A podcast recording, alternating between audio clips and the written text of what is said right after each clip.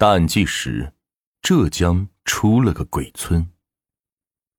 中国是一个有着五千年悠久历史的文明古国，在历史长河中留下了许多难解的谜团，比如在全国各地有很多传说的鬼村、鬼屋一样奇怪地方存在。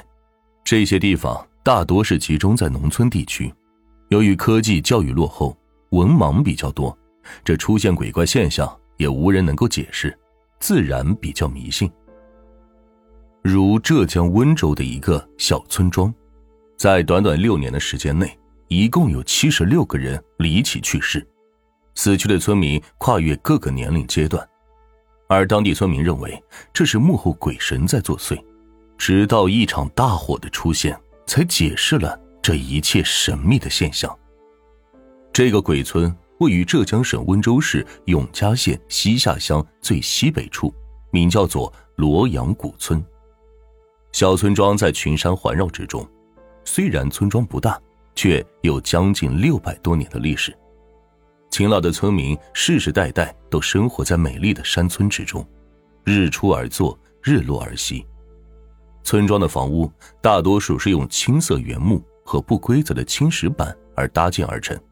古风古色，村庄不远处就是著名的龙凤山大瀑布，而且罗阳古村的平均海拔高达七百八十米，蕴藏有价值的动植物资源，光是国家一级、二级保护动物达到了十多种。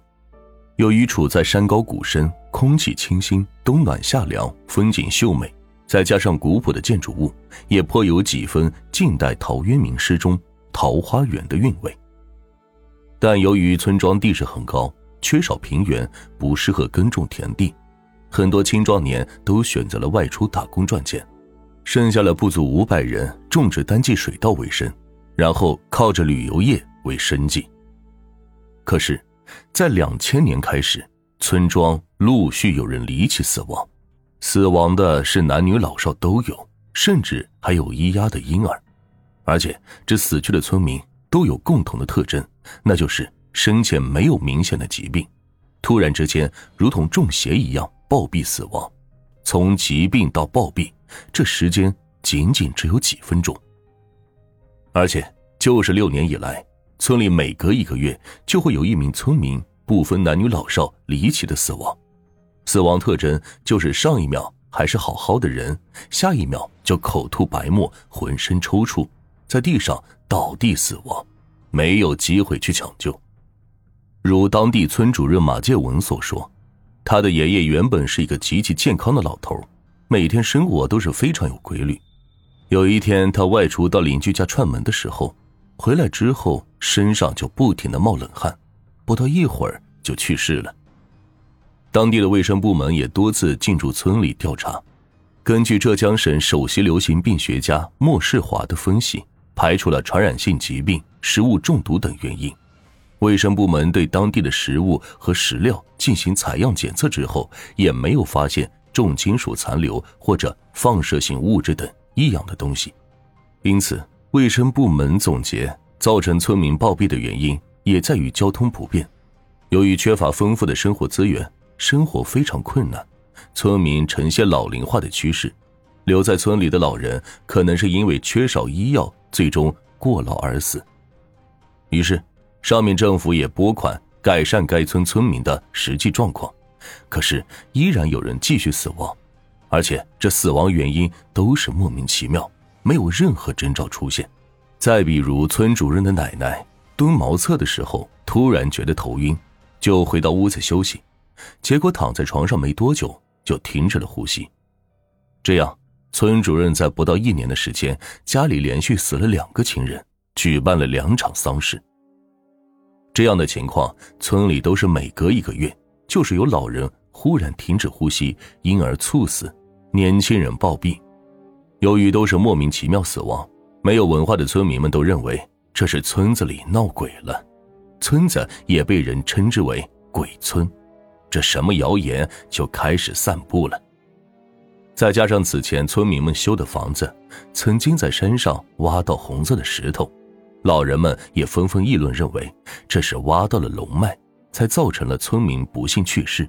于是老天爷发怒、恶鬼索命等谣言就散布了。这样，很多村民为了保住自己的性命，借着外出打工为理由，就迁到了村外居住。在二零一零年的时候，村子里只剩下了六七个老人在留守祖宅，活着的人也是提心吊胆的过着日子。罗阳村的村民非自然死亡，这也引起了当地警方高度的注意。但由于这个存在位于大山的深处，交通不便利。当地村民也不积极与警方配合调查，这也使得案件难以正常开展。这样，鬼村的存在使村子旅游经济发展不起来，人走楼空，自然是衰败下去。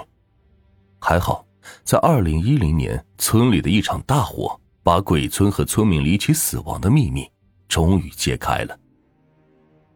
村里的这一场大火造成一共二十五栋古宅被烧毁。而当地警方赶到案发现场之后，根据一番侦查，认为是村里的电线老化所造成的。但是村里留下的村民认为这场大火与泽敏离奇死亡是有关系的。然而一个月之后，第二场大火的发生又再一次席卷了这个恐怖的鬼村。在这一场大火之中，一共有六十栋古宅被毁。要知道，这些古宅存在上百年的历史。如此有历史价值的建筑物在大火中被毁灭，损失价值是难以衡量。不过，这一场大火的发生也把古村里的鬼给揪了出来，于是村民死亡的原因自然真相大白。